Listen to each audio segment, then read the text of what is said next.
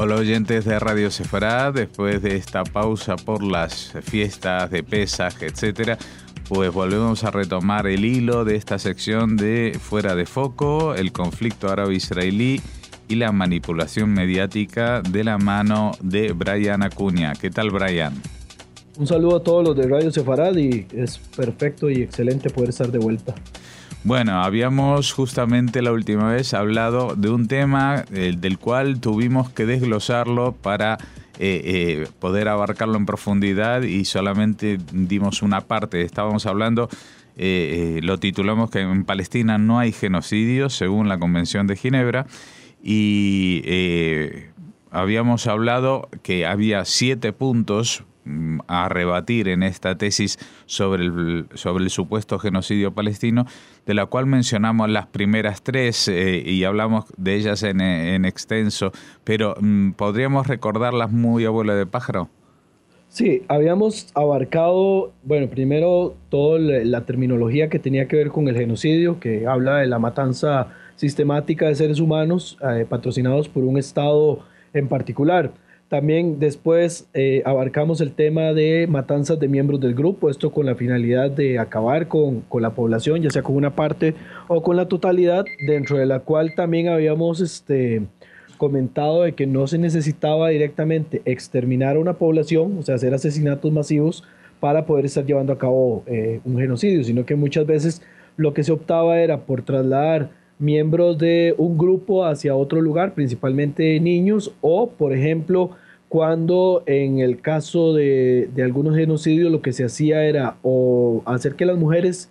no pudieran tener más hijos o por medio de las violaciones para que tuvieran hijos del el grupo que en este momento estaba cometiendo el genocidio. También habíamos hablado de la lesión grave a la integridad física o mental de los miembros del grupo,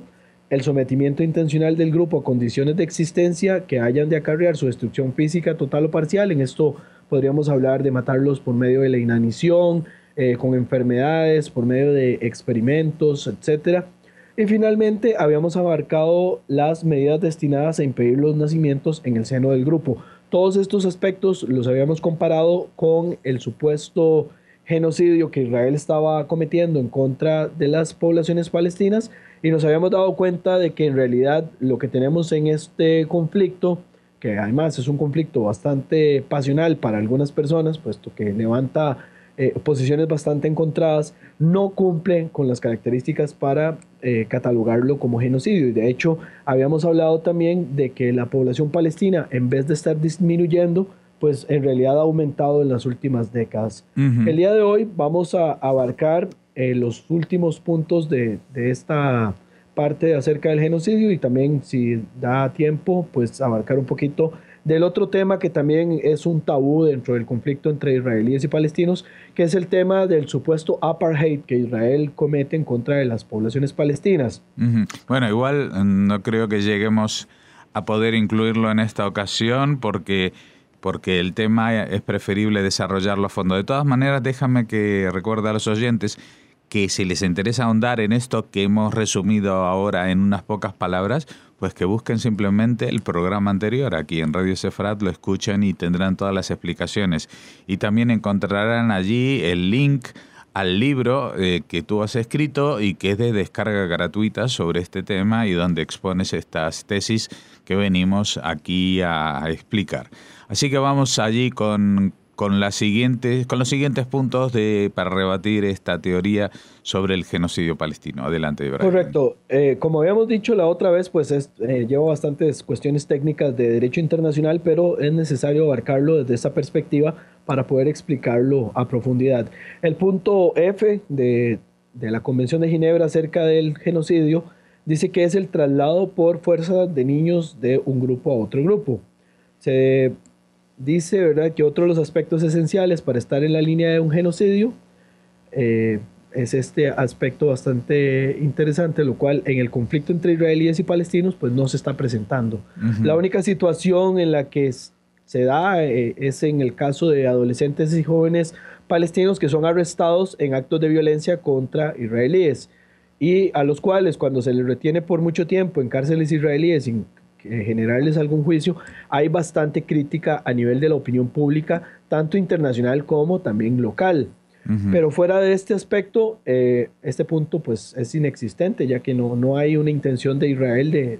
destruir a los niños palestinos como para privarles de tener eh, algún futuro posterior. Eh, el punto ah. que, comentabas me recuerda que ahora se habla mucho de ese tema, por ejemplo, en Canadá, sobre las prácticas que han hecho de secuestrar niños de las tribus inuit, de las tribus esquimales, y educarlos eh, en, escuelas aparte, separadas, eh, y, y, digamos, eh, mm, aislarles de su propia cultura y su propia identidad, ¿no? y eso ha sucedido, como decimos, en un país como Canadá, y yo no he oído que nadie acusara a Canadá de genocidio, por ejemplo. Y en cambio Israel esa práctica no la, no la ha llevado a cabo nunca.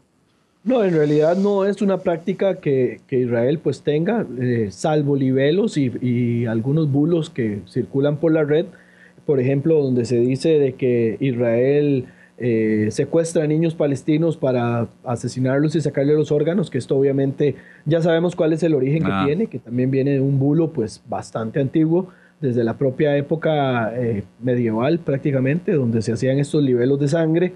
no existe en la parte puntual en la actualidad esta circunstancia de israelíes en contra de palestinos. Entonces, cualquier situación que aparezca al respecto solamente son mitos distribuidos o respaldados con información de propaganda que son infundadas por posiciones de quizás rabinos ultraortodoxos de una línea sumamente radical que no representan pues ni una ínfima parte de lo que el judaísmo tradicional enseña y donde pues algunos de estos rabinos ultraortodoxos radicales eh, dan alguna especie de permiso religioso para asesinar niños palestinos, pero como les digo, no es una, una corriente de pensamiento que sea generalizada dentro de Israel, a lo cual no se podría llegar a la conclusión de que sea una política de Estado, que parte de lo que hemos estado desarrollando con respecto al, al, aspecto de la Convención de Ginebra es que tiene que haber una política de Estado de por medio como para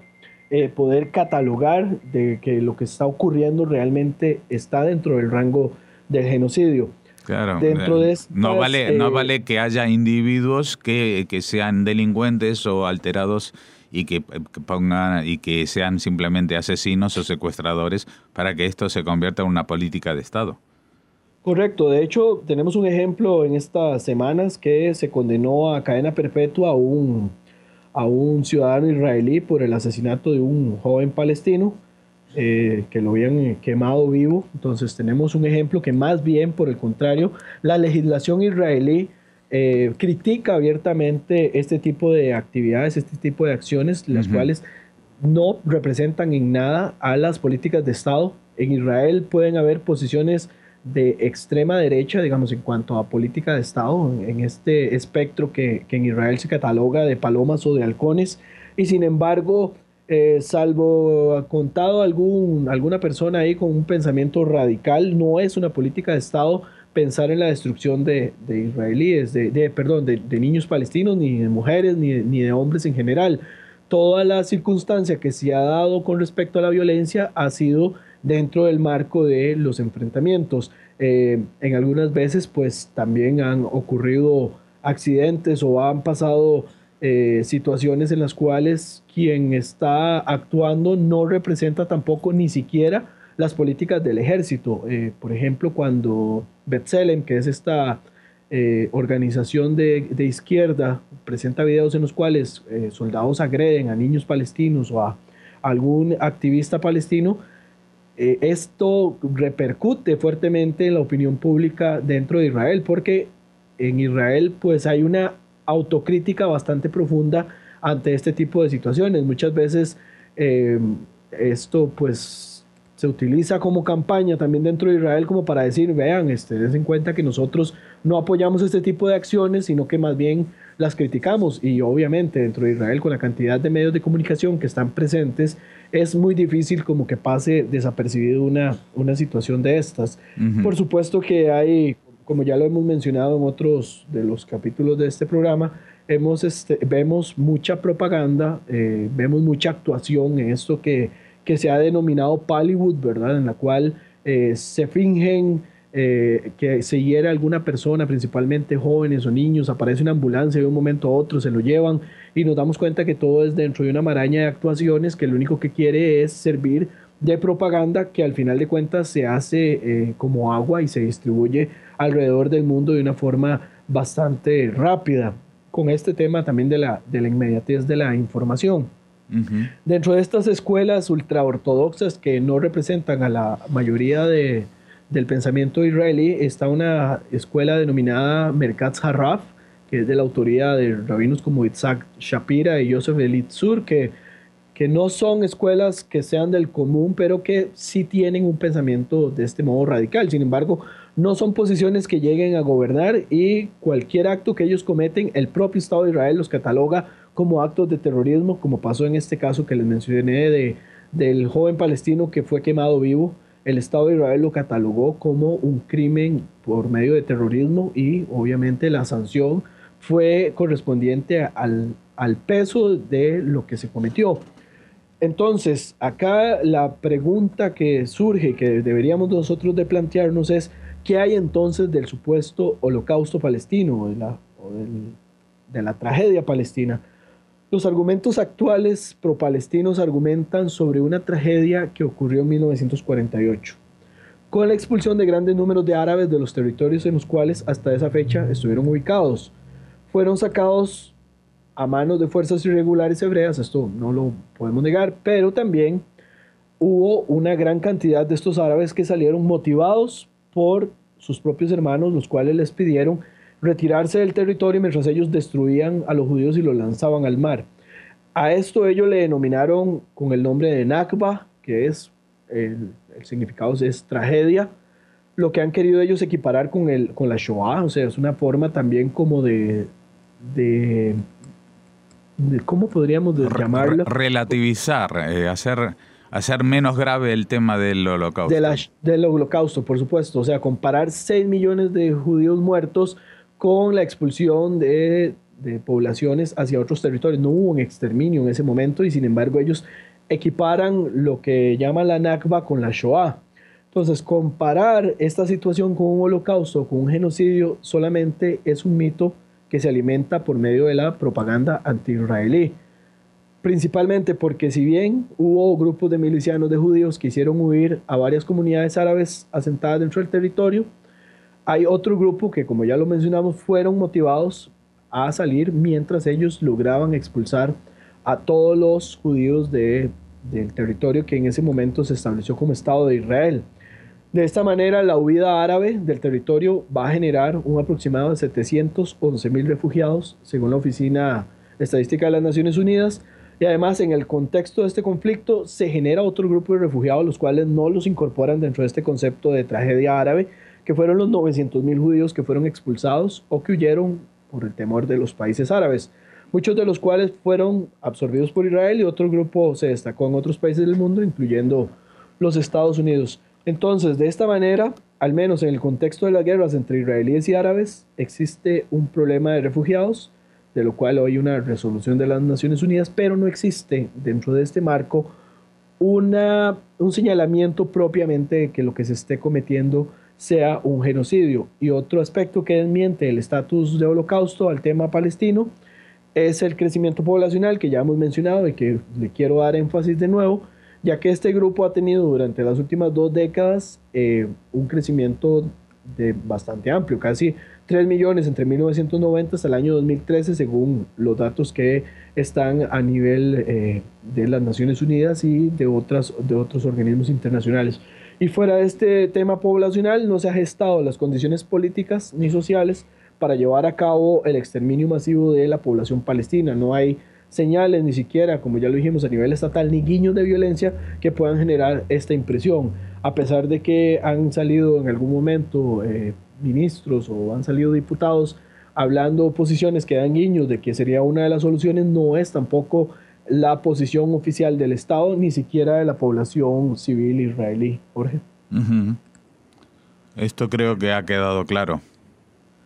Sí, que, que, no hay, digamos, una política de Estado, no está tampoco dentro del inconsciente israelí pensar en asesinar a los palestinos de forma masiva. Como habíamos mencionado también en otro programa, nadie se despierta de un día al otro eh, pensando en cometer un genocidio, sino que es algo que ya debe de estar planeado con tiempo, que se deben de empezar con un proceso primero de desaprobación de la población, haciendo creer que esta población pues vale menos que, el, que el grupo que quiere cometer el genocidio y empiezan otros procedimientos de discriminación, pero todo entra dentro de un marco de política de Estado y mientras el Estado regule que este tipo de situaciones no ocurran,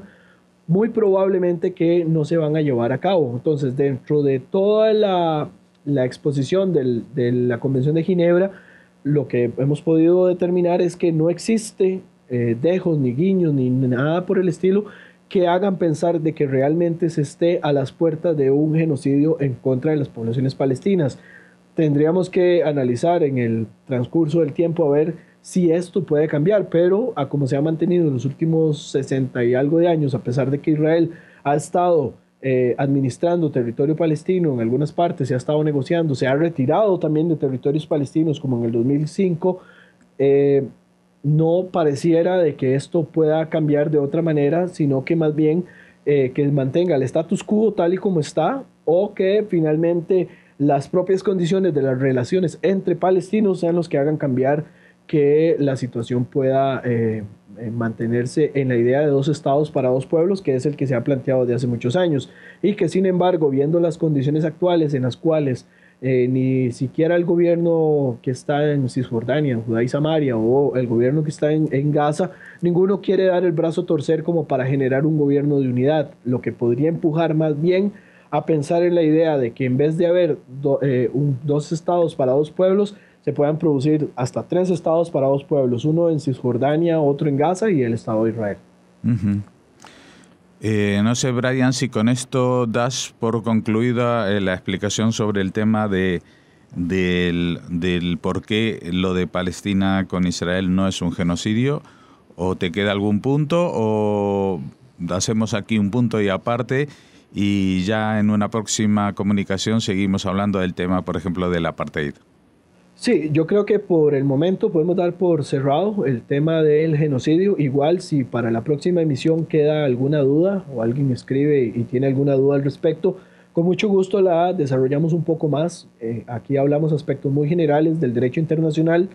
y ya está desarrollado, digamos, desde la perspectiva de la Convención de Ginebra, todos los puntos que tienen que ver con el tema de genocidio. En el próximo, si no hay dudas respecto al tema de genocidio, podemos hablar un poco del apartheid que supuestamente Israel comete contra las poblaciones árabes y contra las poblaciones palestinas en general. Muy bien, pues muchas gracias por habernos esclarecido acerca de estos temas que a veces resultan complejos también porque es un, eh, un lenguaje, a veces una jerga profesional, como mencionabas, de, del derecho internacional, pero que explicado tal como lo has hecho tú, pues entiende perfectamente cuál es la situación y cuál es la no situación. En este caso, porque no es un genocidio, eh, hay un conflicto bélico, hay un enfrentamiento entre dos pueblos que tiene que solucionarse, pero ni mucho menos hay un genocidio. Así que muchas gracias Brian Acuña por haber estado con nosotros en este Fuera de Foco y te invitamos dentro de dos semanas a volver y seguir hablando de este tema. Muchísimas gracias Jorge.